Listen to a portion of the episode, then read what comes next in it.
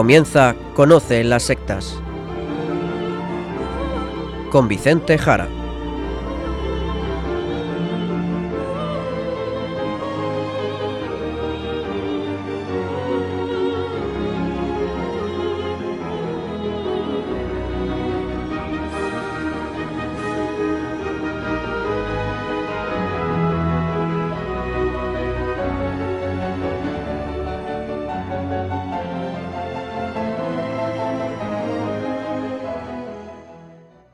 Buenas tardes, queridos amigos de Radio María.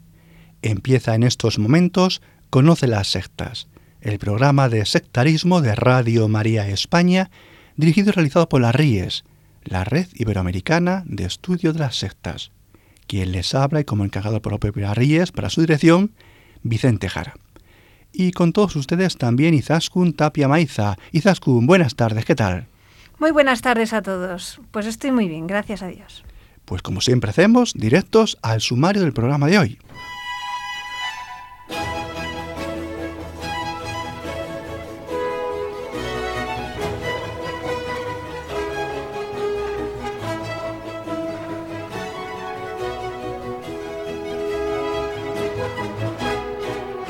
Hoy en el programa trataremos de apariciones y revelaciones privadas. Y aunque ya lo tratamos con Miguel Pastorino hace tiempo, hoy queremos incidir sobre el tema, ya que estamos celebrando el centenario de las apariciones de la Virgen en Fátima. Y seguiremos con la sección de noticias a cargo del sacerdote Luis Santamaría, desde la diócesis de Zamora.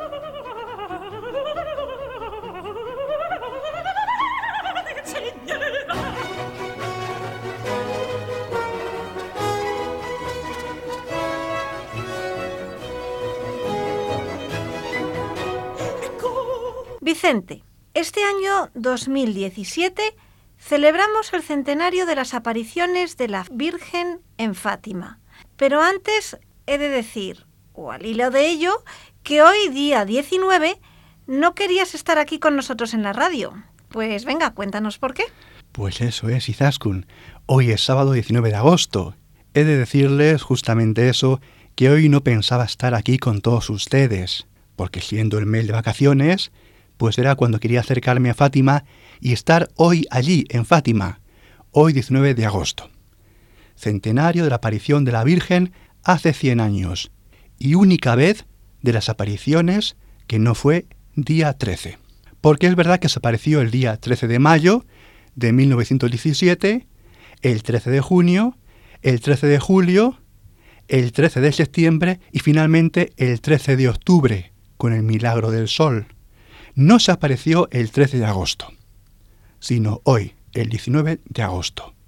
Por eso yo quería estar hoy allí en Fátima, pero la verdad es que debo de estar con todos ustedes aquí en la radio en el día de hoy. Y es por esa razón que al final lo que hice es irme, eso sí, a Fátima la semana pasada, el día 13 y 14. Es decir, cuando la Virgen, día 13, no apareció. ¿Por qué la Virgen no apareció el día 13 de agosto? Si debía de aparecerse todos los días 13 de mes durante seis meses seguidos? Bien, le recordaré que no lo hizo el 13 de agosto porque los pastorcillos Jacinta, Francisco y Lucía fueron apresados. Las autoridades civiles, anticatólicas y afines a la masonería, cogieron presos a los niños para asustarles y para que revelaran los secretos que la Virgen María les dijo y que ellos por supuesto no contaron. El administrador del concejo los llevó a Vilanova de Urem, que está a unos 5 kilómetros de Fátima. Los metió en el calabozo. Allí fueron amenazados de muerte. Se les dijo que les iban a matar en aceite hirviendo. Tan es así que se los fueron llevando uno a uno para que los demás fueran creyendo que los estaban matando. No obstante, los niños no revelaron el secreto y prefirieron morir antes que decir nada. Al final las autoridades, viendo que no podían hacer nada, los soltaron el día 15 de agosto, día de la Asunción de la Virgen María. Bien, yo fui a Fátima durante los días que cumplían el centenario de la encarcelación de los niños en Vilanova de Urem, el día 13 y 14 de agosto. Estuve por eso, obviamente, en el pueblo de Vilanova de Urem, donde los tuvieron presos, y como no, por supuesto, también en Fátima, rezando. La Virgen, como nos apareció el día 13, por esta razón, se apareció, eso sí, la semana siguiente, el día 19, un día como hoy, pero no en el lugar de las apariciones habituales, en Cova sino muy cerquita, en Baliños. Allí en Baliños hay una escultura de la Virgen que recuerda esta aparición del día 19 de agosto. Por lo tanto, final, muy contento de estar con todos ustedes aquí, queridos oyentes, y hablar sobre este tema con todos ustedes, que afecta también a las sectas y a los pseudo místicos y falsos videntes que a veces crean sectas en torno suyo. Y muy contento, como no, de haber estado en Fátima los días en que los tres pastorcillos peor lo pasaron, los días de cárcel en los cuales pensaron que iban a morir mártires. Pues muy bien, Vicente. Directos en el día de hoy a aclarar mucho sobre este tema de las apariciones, ya sea de la Virgen, de algún santo, de Jesucristo. ¿Qué dice la Iglesia? ¿Cómo es el proceder de la Iglesia en estos temas? Bien, pues vamos a decir lo primero empezando con el catecismo.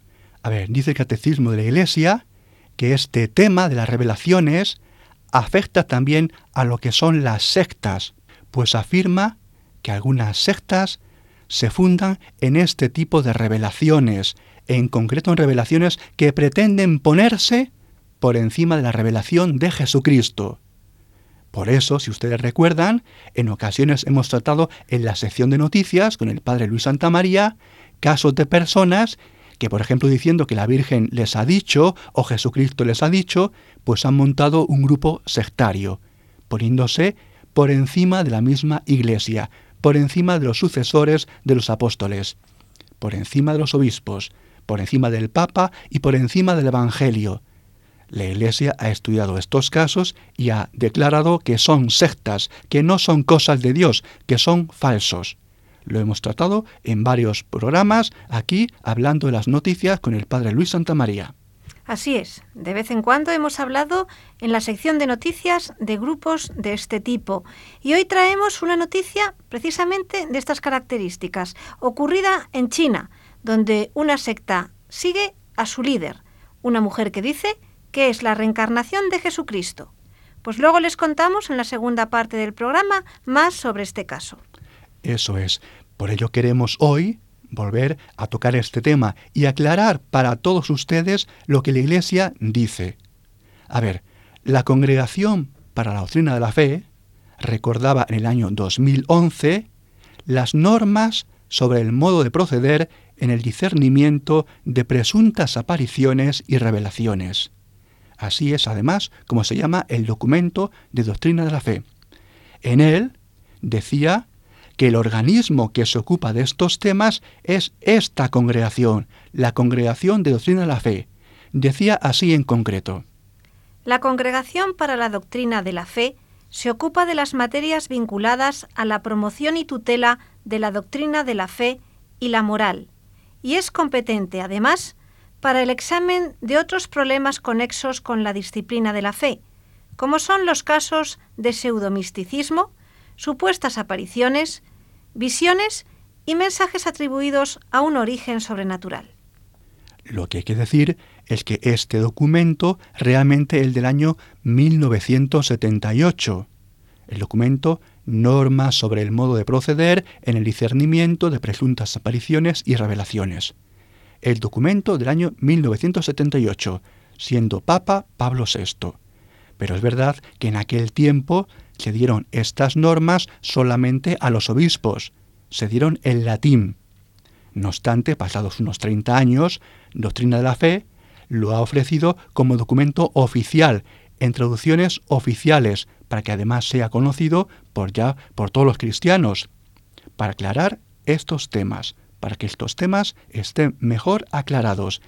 Y ello porque, y estamos ahora hablando del año 2008, el sínodo de los obispos que hubo en ese año sobre la palabra de Dios también trató este tema, obviamente, obviamente, y ahora diremos por qué, obviamente, pues la gente se pregunta mucho hoy en día por este tipo de cosas. De ahí que en el año 2011 se diera el documento oficial y traducido. Y hoy, en el 2017, pues igual, existe necesidad de recordar a la gente, a los cristianos, a todo el mundo, cuáles son las normas sobre cómo la Iglesia discierne sobre las presuntas apariciones, revelaciones, fenómenos de visiones, mensajes místicos, etc. Recordemos lo que decía el Papa Benedicto XVI al final del Sínodo de los Obispos sobre la palabra de Dios en la exhortación apostólica posinodal Verbum Domini en el año 2010. Izaskun. De este modo, la Iglesia expresa su conciencia de que Jesucristo es la palabra definitiva de Dios. Él es el primero y el último. Él ha dado su sentido definitivo a la creación y a la historia. Por eso, estamos llamados a vivir el tiempo, a habitar la creación de Dios dentro de este ritmo escatológico de la palabra. La economía cristiana, por ser la alianza nueva y definitiva, nunca pasará. Ni hay que esperar otra revelación pública antes de la gloriosa manifestación de Jesucristo nuestro Señor. En efecto, como han recordado los padres durante el sínodo, la especificidad del cristianismo se manifiesta en el acontecimiento Jesucristo, culmen de la revelación, cumplimiento de las promesas de Dios y mediador del encuentro entre el hombre y Dios. Él, que nos ha revelado a Dios, es la palabra única y definitiva entregada a la humanidad. San Juan de la Cruz ha expresado admirablemente esta verdad, porque en darnos como nos dio a su Hijo, que es una palabra suya, que no tiene otra, todo nos lo habló junto y de una vez en esta sola palabra. Porque lo que hablaba antes en partes a los profetas, ya lo ha hablado a él todo, dándonos el todo, que es su Hijo. Por lo cual, el que ahora quisiese preguntar a Dios o querer alguna visión o revelación, no sólo haría una necedad, sino haría agravio a Dios no poniendo los ojos totalmente en Cristo, sin querer otra cosa o novedad. Estas últimas son palabras de San Juan de la Cruz en su obra Subida al Monte Carmelo. Bien, indiquemos que cuando Doctrina de la Fe en el año 2011 dio las normas sobre este tema de apariciones, revelaciones, visiones, lo hizo el día 14 de diciembre, es decir, la fiesta de San Juan de la Cruz, una de las cumbres del misticismo cristiano. Repetimos las palabras del santo carmelita.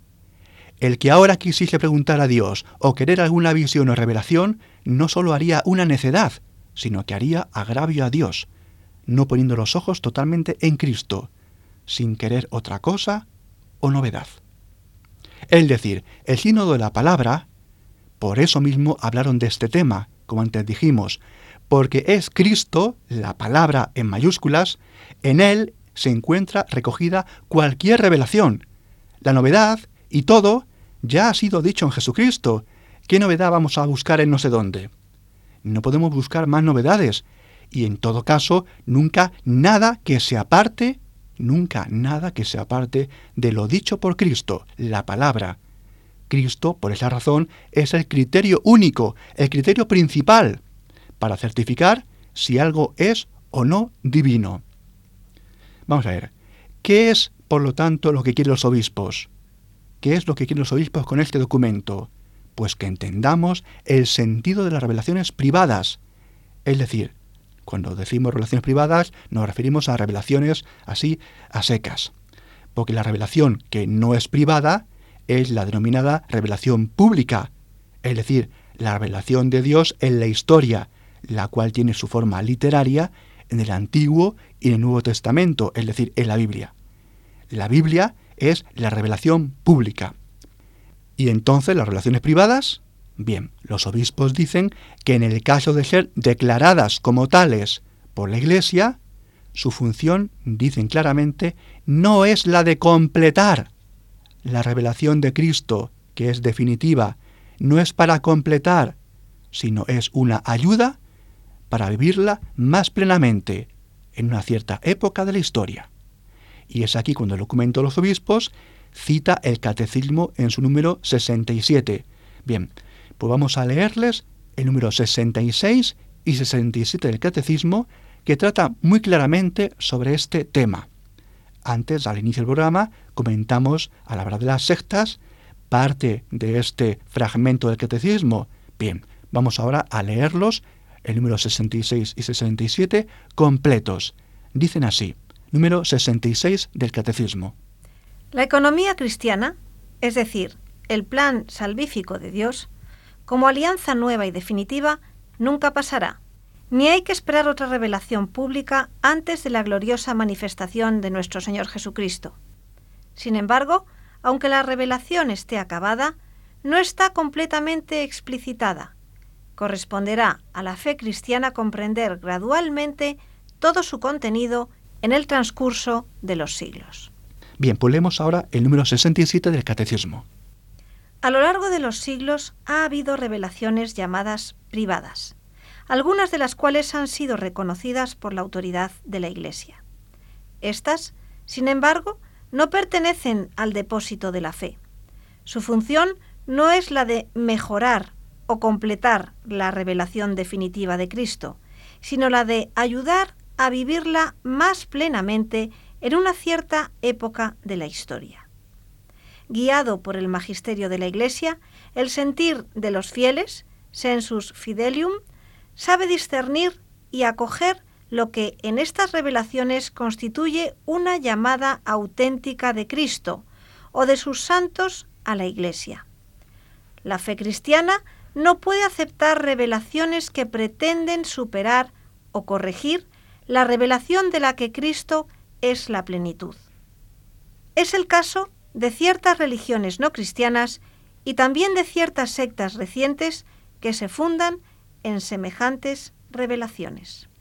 Eso es, como siempre, el catecismo realmente clarificador. Repetimos lo importante. A ver, estas revelaciones privadas, de un santo, de la Virgen, de Cristo, etc., no son depósito de la fe. No son depósito de la fe. ¿De acuerdo? Se dan, en el caso de las aprobadas, para ayudar a vivir la fe en un momento histórico determinado. Aunque claro está, al ser siempre acordes con la revelación pública, con la Biblia, con el Evangelio mayormente, con Cristo, pues ahí, en esa parte concordante, que obviamente tiene que haber, son parte del depósito de la fe, pero en sí mismas no lo son. No sé si me explico. Espero que sí. Pero si hablan, por ejemplo, de algo que ocurrirá o similar, bien, eso no es depósito de la fe, no estamos obligados a creer en ello. No tenemos obligación de creerlo. Podemos creerlo o no. Y obviamente hablamos solamente de aquellas que la Iglesia reconoce. Porque la mayoría, la mayoría, que son varios miles, jamás han sido reconocidas. Si no son reconocidas por la Iglesia, que es el ámbito donde Cristo dijo que mandaría a su Espíritu Santo como ayuda, pues a los cristianos no nos interesa. A los cristianos nos interesa lo que la Iglesia reconoce, lo que la Iglesia reconoce, porque ella, la Iglesia, está asistida por el Espíritu Santo, enviado por el Padre y el Hijo. Y así el mismo Joseph Ratzinger, siendo prefecto de la Congregación para la Doctrina de la Fe, cuando el Papa San Juan Pablo II hizo público en el año 2000 el tercer secreto de Fátima, dijo justamente lo siguiente. La autoridad de las revelaciones privadas es esencialmente diversa de la única revelación pública. Esta, la revelación pública, exige nuestra fe. En efecto, en ella, a través de palabras humanas y de la mediación de la comunidad viviente de la Iglesia, Dios mismo nos habla. La revelación privada puede ser una ayuda válida para comprender y vivir mejor el Evangelio en el momento presente. Por eso no se debe descartar. Es una ayuda que se ofrece, pero no es obligatorio hacer uso de la misma. Eso no excluye que tengan efectos incluso sobre la liturgia, como por ejemplo muestran las fiestas del Corpus Domini y del Sagrado Corazón de Jesús. Puede incluso tener un cierto carácter profético. Por eso, la aprobación eclesiástica de una revelación privada indica esencialmente que su mensaje no contiene nada contrario a la fe y a las buenas costumbres. Es lícito hacerlo público, y los fieles pueden dar su asentimiento de forma prudente. El criterio de verdad y de valor de una revelación privada es, pues, su orientación a Cristo mismo. Cuando ella nos aleja de Él, cuando se hace autónoma, o más aún, cuando se hace pasar como otro y mejor designio de salvación, más importante que el Evangelio, entonces no viene ciertamente del Espíritu Santo, que nos guía hacia el interior del Evangelio y no fuera del mismo. Esto no excluye que dicha revelación privada acentúe nuevos aspectos, suscite nuevas formas de piedad o profundice y extienda las antiguas. Como siempre, muy acertadas y muy claras las palabras del cardenal Ratzinger en este documento muy, muy, muy clarificador. Pues ahora vamos a ver un poco más del procedimiento que se sigue en este análisis por parte de la Iglesia. Pero antes, Izaskun, pongamos ya algo de música para repensar todo lo que acabamos de escuchar. De acuerdo, Vicente, me parece perfecto. Pues vamos a escuchar la banda sonora de la película El río que nos lleva, el tema principal.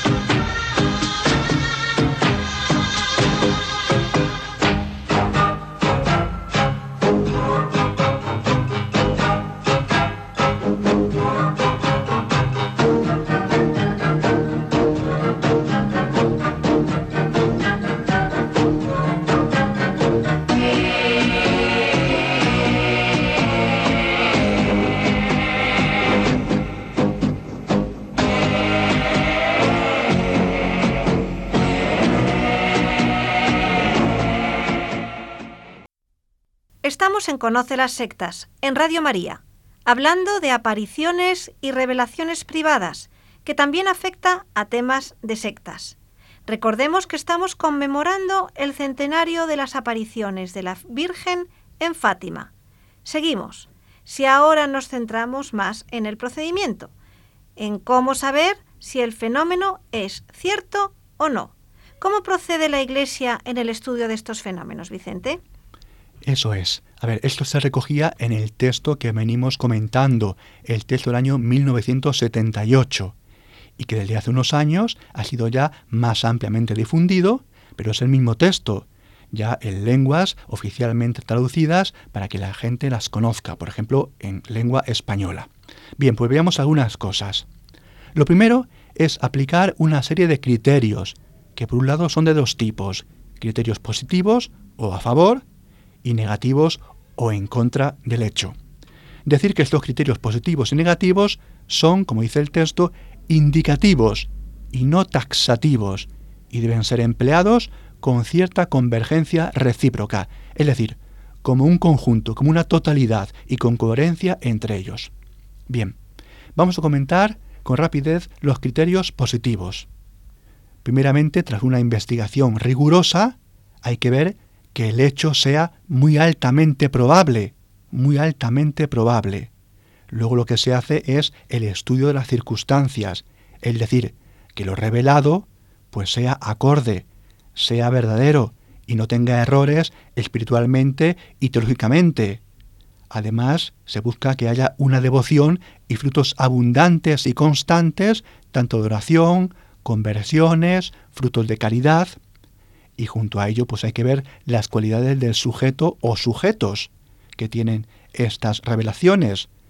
Entonces lo que hay que mirar es la honestidad, su equilibrio psíquico, la rectitud de vida, su sinceridad, su obediencia a la Iglesia, etc. Bien, ¿cuáles son los criterios negativos? Pues serían los contrarios, es decir, por ejemplo, ver si hay un error en el hecho, ver si hay una falsedad, o bien, o junto con ello, si hay errores doctrinales atribuidos a Dios, a Jesucristo, a la Virgen María, a algún santo, si bien, claro que sí, hay que esclarecer si el sujeto, por ejemplo, ha podido confundirse al transmitir algo, ya sea consciente o sin darse cuenta, o haya modificado o añadido algo que le fuera comunicado, tanto en su aspecto sobrenatural como también en sus aspectos naturales. Eso hay que estudiarlo. Ver también si existe algún afán de lucro con el hecho de la aparición o de la revelación para ganar dinero o ganar fama. Y también dice el texto lo siguiente, actos gravemente inmorales cometidos por el sujeto o sus seguidores durante el hecho o con ocasión del mismo. Es decir, esto sería un criterio negativo el que haya actos gravemente inmorales cometidos por el sujeto o sus seguidores durante el hecho o con ocasión del mismo. O también, por ejemplo, como no, enfermedades psíquicas o tendencias psicopáticas presentes en el sujeto que han influido ciertamente en el presunto hecho sobrenatural. Vamos a ver, quiero incidir en un tema. Los frutos, los frutos buenos, porque a veces la gente comenta esto, los frutos. Vamos a ver, incluso, dice los criterios, hemos escuchado, incluso aunque haya frutos buenos y santos, no tiene el hecho por qué ser verdad. Y así mismo lo decía Joseph Ratzinger, y cito literalmente, uno de nuestros criterios decisivos es el no confundir el juicio sobre la verdad sobrenatural de los hechos con los frutos espirituales que de ellos puedan proceder. ¿De acuerdo? Es lo que antes decíamos, que los criterios han de ir unidos, con coherencia, todos juntos. No vale decir que hay hechos de santidad, porque puede ocurrir que haya hechos de santidad, hechos buenos, y realmente sea una falsedad. Este es un tema que quería recordar porque es muy importante y a veces lo olvidamos. Bien, ¿y qué ocurriría si este primer paso fuera favorable? Pues entonces lo normal es que se permitan algunas manifestaciones de culto o de devoción, al tiempo obviamente que la Iglesia sigue investigando el hecho con prudencia. A ver, lo que la Iglesia manifiesta es entonces que por el momento nada obsta, que por el momento nada obsta. Es entonces con el pasar del tiempo y el estudio y la experiencia de los hechos, si se da por finalizada la manifestación o el hecho, si fuera el caso, se emite un juicio final sobre la verdad o no del hecho y su carácter sobrenatural, siempre que se dé, como decimos, una abundancia de frutos espirituales de esa devoción y se cumplan los criterios que antes hemos dicho. A ver, citemos, Izaskun, si te parece, algunos fragmentos del documento que tratan sobre esta cuestión. La autoridad eclesiástica competente, si nada lo impide teniendo en cuenta los criterios mencionados anteriormente, puede intervenir para permitir o promover algunas formas de culto o devoción cuando los fieles lo soliciten legítimamente, encontrándose, por tanto, en comunión con los pastores y no movidos por un espíritu sectario.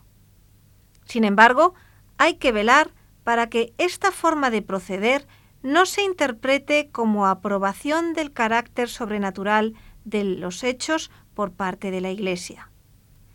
En razón de su oficio doctrinal y pastoral, la autoridad competente puede intervenir motu propio e incluso debe hacerlo en circunstancias graves, por ejemplo, para corregir o prevenir abusos en el ejercicio del culto y de la devoción, para condenar doctrinas erróneas, para evitar el peligro del misticismo falso o inconveniente, etc. Decir también como aclaración, en referencia a lo de la autoridad competente, que esa autoridad competente suele ser el obispo del lugar. Si bien es verdad que el obispo podría pedir ayuda en el discernimiento a la conferencia episcopal de la región, pero la autoridad es la del ordinario del lugar, vamos, el obispo. Si el tema trasciende más allá del límite de la diócesis, pues entonces pasa a ser tema de todos los obispos del país. Ahora sí, ya de toda la conferencia episcopal, si bien con el consenso del obispo local. Decir además que la sede apostólica puede intervenir a petición del mismo ordinario o de un grupo cualificado de fieles o también directamente. Y esto dice el texto en razón de la jurisdicción universal del sumo pontífice, del Papa. La Sagrada Congregación para la Doctrina de la Fe en estos casos actuaría, o bien si se trata de un caso grave, escandaloso, que afecte incluso a una parte amplia de la Iglesia en su conjunto, pero siempre consultando al obispo local. Bien, pues recordar ya, finalizando casi, que estas normas fueron dadas siendo Papa Pablo VI por la Sagrada Congregación para la Doctrina de la Fe, el día 25 de febrero del 1978. Vicente, un tema que a veces no tenemos claro. ¿Se puede ir a un sitio de estos que la Iglesia esté estudiando o hay que esperar a que se afirme o se reconozca la verdad del hecho? Pues quizás con muy buena pregunta. A ver, ¿se permite a los católicos acudir a lugares de apariciones que aún no estén confirmadas o negadas? Es decir, que estén en proceso de estudio. Por lo tanto, se puede ir, se puede ir, no hay problema. Lo que se requiere, eso sí, es permiso para la celebración de la misa o de un servicio religioso. Ahí hace falta un permiso. Y por supuesto, en cuanto a las no reconocidas, las que ya la Iglesia no ha reconocido, pues no se puede ir con el sentido de que allí sí hay algo, porque la Iglesia ya se ha manifestado y ha dicho que no, ¿de acuerdo? Perfecto, perfecto.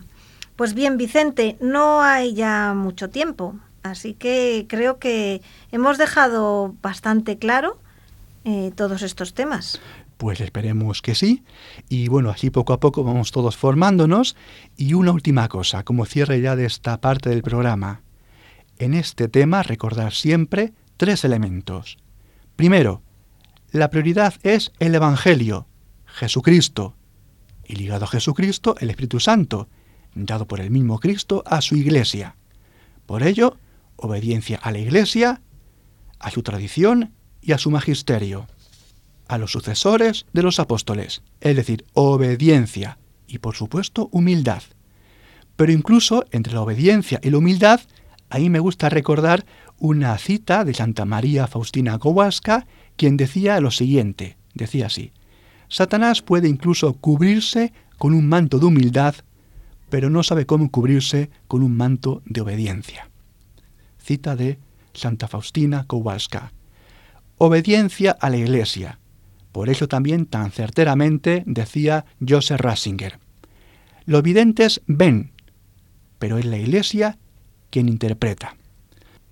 Y estos tres elementos los tenemos, como no, en los pastorcillos de Fátima, Lucía, Jacinta y Francisco, a los que hoy recordamos y en los que pedimos su intercesión ante la Virgen en el centenario de su aparición, hoy, 19 de agosto, en Baliños.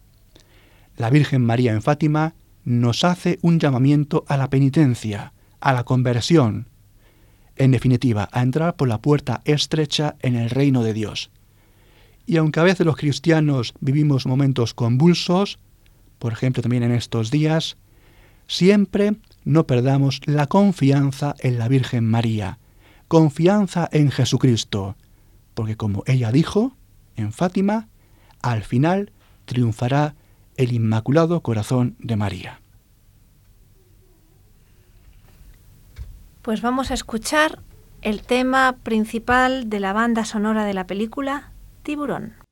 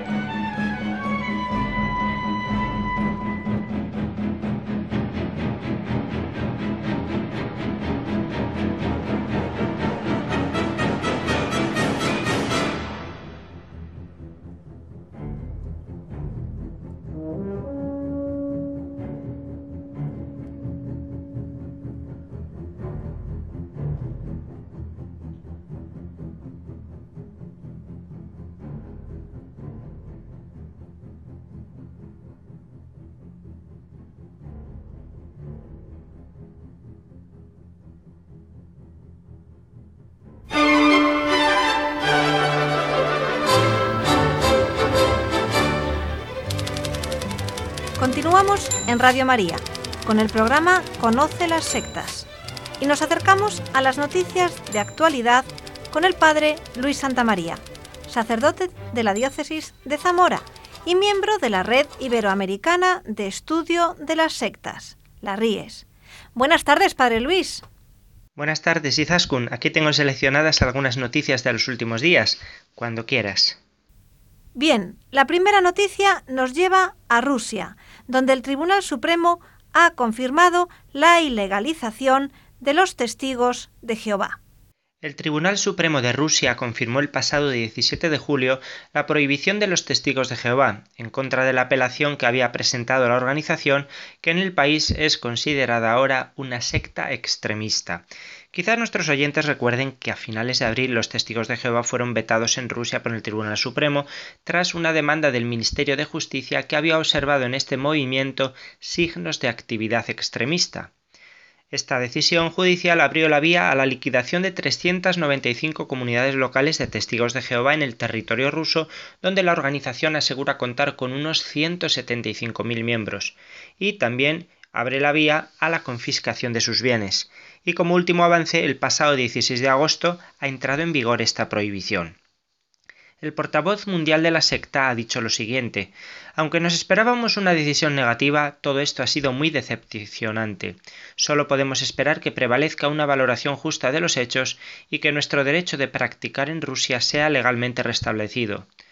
Por su parte, Víctor Yenkov, el abogado del grupo en el país, ha asegurado esto no es todavía el final, vamos a apelar esta decisión ante el Tribunal Europeo de los Derechos Humanos.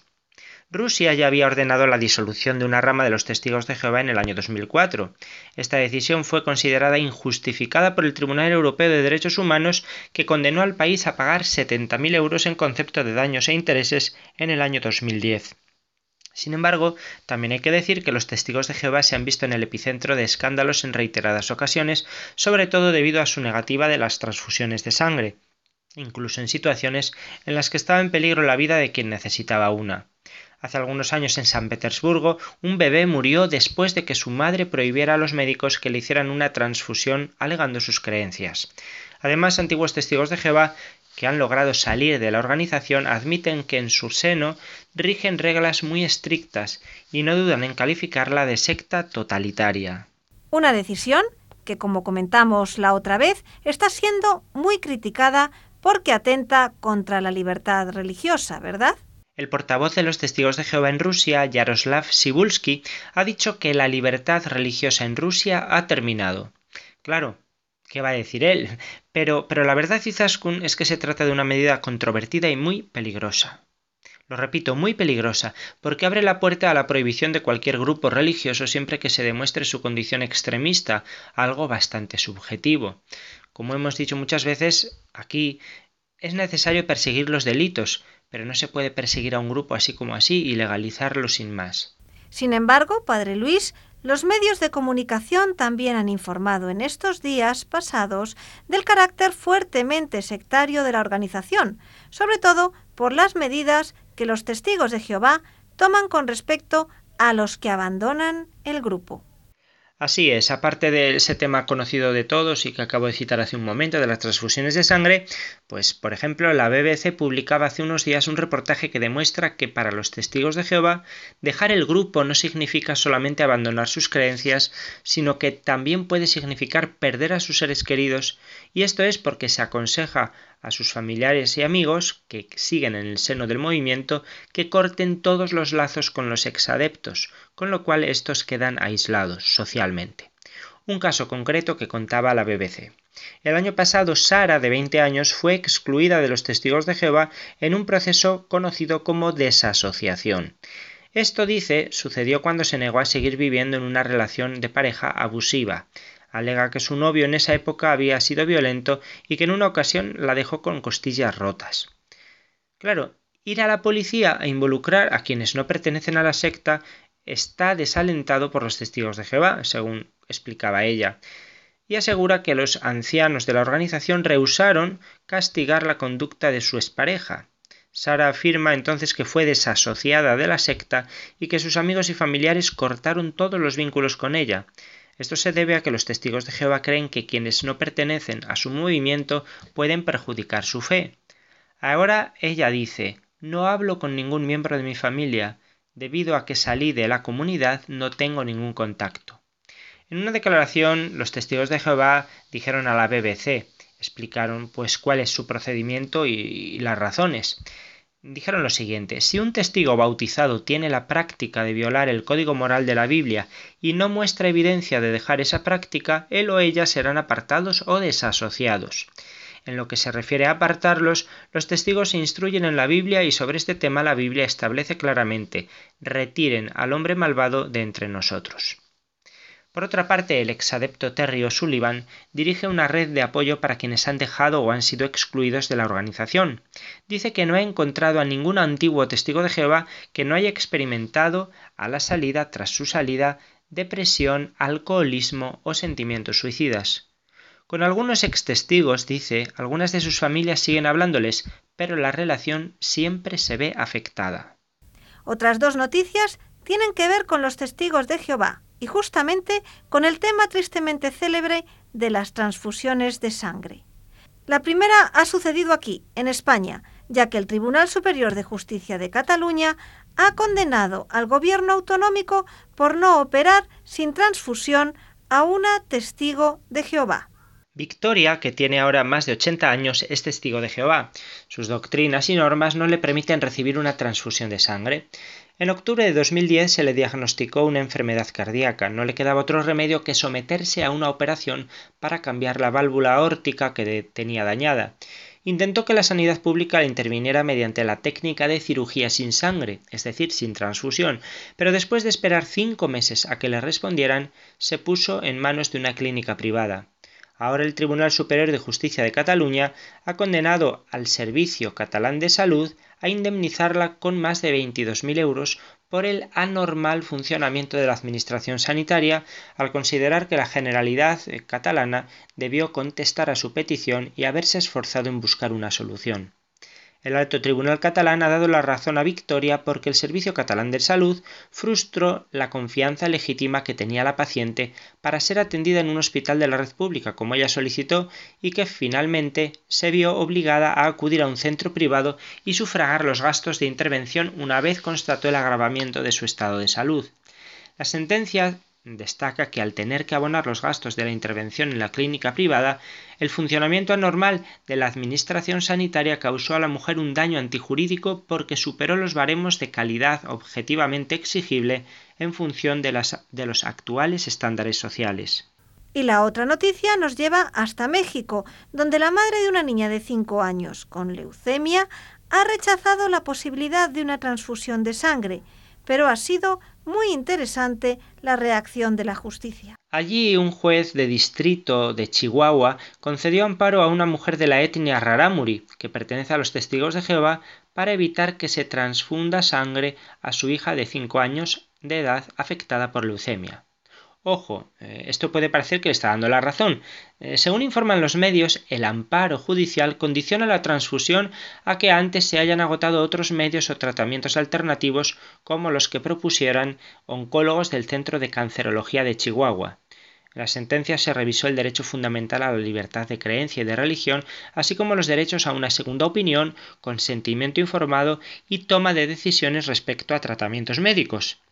Sin embargo, debido a la falta de madurez de la niña para comprender el alcance del acto médico sobre su salud, claro, cinco años, se privilegió el derecho a la vida, por lo que en caso de ser necesario, se autorizó a los médicos a realizar los tratamientos necesarios para proteger la vida de la menor, incluyendo la transfusión sanguínea si se hubieran agotado los demás medios, y en contra de los deseos de la madre. Más historias de sectas y problemas legales. En China, la policía ha detenido a varios miembros de la secta que adora a Jesucristo reencarnado en una mujer.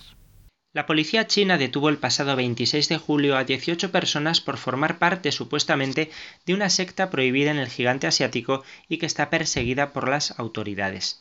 Se trata de la autodenominada Iglesia del Dios Todopoderoso, una secta que nació a principios de los 90 en el país y que cree que Jesucristo se ha reencarnado en una mujer china para salvar al mundo del Apocalipsis. Conocido en mandarín como Quanenshen, las actividades del grupo suscitaron un rechazo masivo entre la opinión pública al, eh, saberse en el año 2014, a través de un vídeo en las redes sociales, que cinco miembros de la secta golpearon a una mujer de 35 años hasta la muerte en un restaurante de comida rápida después de que ella se negara a darles su número de teléfono en un, en un momento de proselitismo y de captación sectaria. Tras el incidente, varios miembros fueron detenidos y dos de ellos fueron sentenciados a muerte y ejecutados poco después.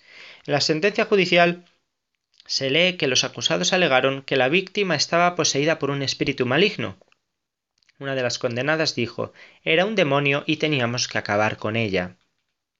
Solo hay una persona que dice tener contacto con la mujer en la que, según la secta, se ha reencarnado Jesús, se trata de Zhao Weishan, un hombre oriundo de la provincia de Henan que fundó la secta hace más de 25 años y que actualmente vive en los Estados Unidos. La Iglesia del Dios Todopoderoso, desde sus representantes en el exilio, ha criticado en varias ocasiones al Partido Comunista Chino acusándolo de persecución por motivos políticos. En su página web denuncia a la secta que las autoridades han torturado a varios de sus miembros. Dos líderes sectarios de un grupo escindido del mormonismo han sido condenados a prisión en Canadá.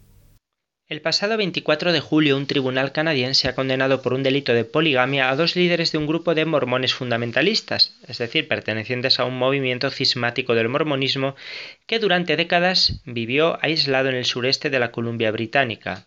Winston Blackmore y James Fowler, los condenados son dos ex obispos de la Iglesia Fundamentalista de Jesucristo de los Santos de los Últimos Días de Bountiful, integrada por unas 1.500 personas. Blackmore, de 61 años, fue acusado de practicar una forma de poligamia o una especie de unión conyugal con 24 mujeres entre 1990 y 2014, según documentos judiciales. Fruto de estos matrimonios, Blackmore fue padre de al menos 146 niños. Por su parte, Owler, de 53 años, estuvo casado con cinco mujeres entre 1993 y 2009. Según la legislación canadiense, la pena máxima para la poligamia es de cinco años de cárcel. Blackmore habló brevemente a los periodistas después del veredicto y se defendió afirmando que él se limitaba a vivir su religión. Una de las cuestiones centrales es si las personas resultan perjudicadas por esta práctica de la poligamia. En el año 2009, en una entrevista, una de las esposas de Blackmore dijo que estaba feliz viviendo junto a las que se nombran como hermanas esposas. Amo este país, decía. Amo a la gente aquí y no quiero que piensen que estoy siendo oprimida y me gustaría los mismos derechos que tienen aquí. Me gustaría ser una ciudadana y aceptada por quien soy. Bueno, los expertos dicen que la investigación demuestra lo contrario. Hay estudios que demuestran problemas de salud física y mental de las mujeres jóvenes obligadas a casarse a una edad temprana. También debido a que la secta permite esposas múltiples, la competición entre los hombres es feroz y muchos varones jóvenes a menudo son dejados de lado con pocas habilidades en la vida y con una educación pobre. Son totalmente eh, marginados excluidos. Los adolescentes mayores y las mujeres adultas jóvenes están siendo coaccionadas y coaccionados en las relaciones, a menudo con hombres mucho mayores que ellas, y eso no es una coincidencia, sino que es algo inherente eh, realmente a la naturaleza de la poligamia. Nos vamos ahora a Argentina, donde han detenido a dos sacerdotisas, un banda, acusadas de narcotráfico y por sus rituales. Una pareja de mujeres fue detenida en Lomas del Mirador, Buenos Aires. Están acusadas de vender droga y hacer rituales umbanda para maldecir a otros narcotraficantes. La policía se incautó en el lugar de 14 kilos de marihuana, mil dosis de paco y 500 gramos de cocaína. Así se desbarató una, una banda narco cuyas líderes eran apodadas la Bruja y la Peloduro. Según informaron las autoridades, la bruja había adquirido su apodo en el barrio por los rituales umbanda o de hechicería que realizaban para maldecir los búnkers de la droga de la competencia. Ella, junto a su compañera sentimental, daban las directivas a las otras mujeres de la organización que se encargaban de repartir la droga a, a distintos vendedores ubicados en puntos de comercialización al menudeo. Y de vuelta a España, la comunidad valenciana ha salido al debate público sobre las pseudoterapias, pues su gobierno se ha dirigido al gobierno español solicitando que se deje de amparar la homeopatía y otras prácticas más que dudosas. La comunidad valenciana se ha convertido en la primera autonomía española que pide al gobierno nacional que retire la homeopatía a la homeopatía su condición de medicamento. Además, su Consejería de Sanidad ha enviado una instrucción a los centros públicos que dependen de ella para que dejen fuera las pseudoterapias. La buena práctica médica está ligada a la evidencia científica. Con estas palabras, la consejera de Sanidad de la Generalidad Valenciana, Carmen Montón, ha marcado una línea clara entre lo que debe y no debe hacerse en los centros sanitarios que dependen de su gestión. Todo esto ha tenido lugar el pasado 24 de julio. Según la consejera, las administraciones públicas tienen la obligación de diferenciar claramente entre los productos que cuentan con un respaldo de medicina basada en la evidencia respecto a todos aquellos productos y prácticas que no han demostrado su eficacia, en referencia a la homeopatía y otras pseudoterapias. Montón ha especificado las prácticas que no se consideran útiles para los pacientes según un informe del propio Ministerio de Sanidad y que no deben sustituir a otros tratamientos con eficacia terapéutica o curativa contrastada. Recientemente, la Real Academia Nacional de Farmacia alertaba de que la homeopatía puede poner en riesgo la salud porque puede llevar a los pacientes a abandonar tratamientos eficaces.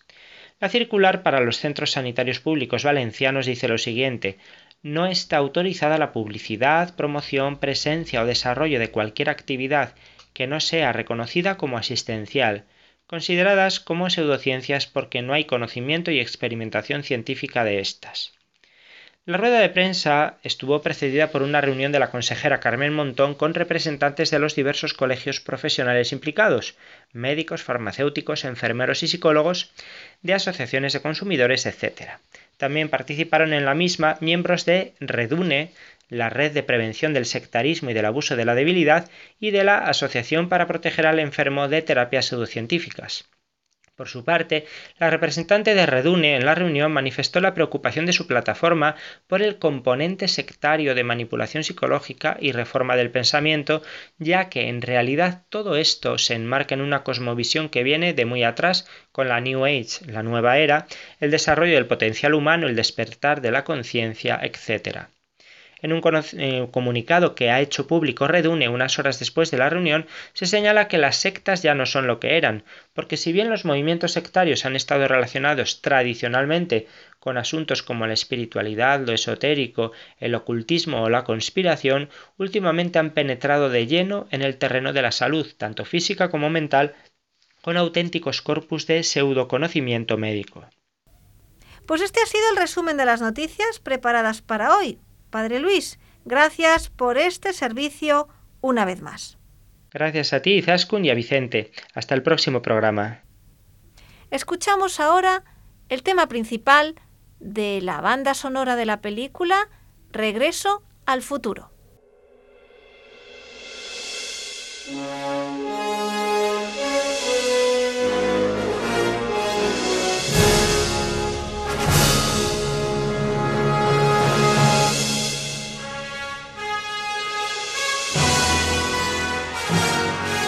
Ya en final, como siempre, les recuerdo nuestro correo electrónico y las tres páginas web.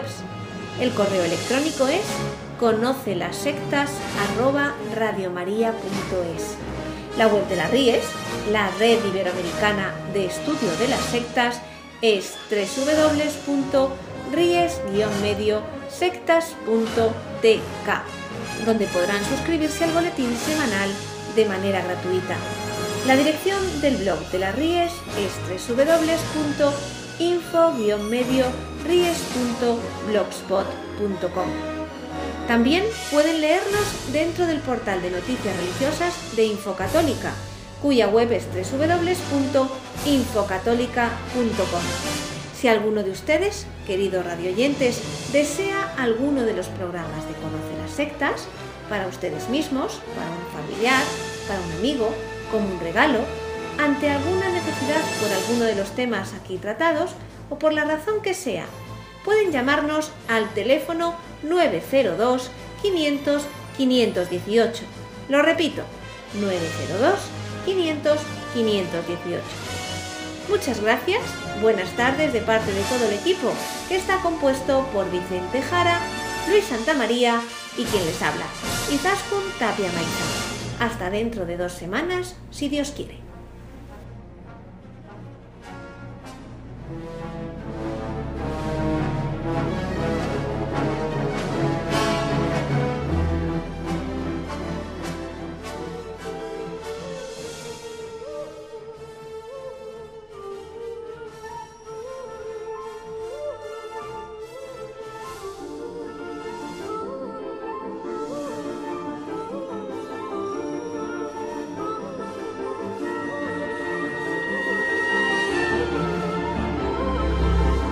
Han escuchado Conoce las sectas con Vicente Jara.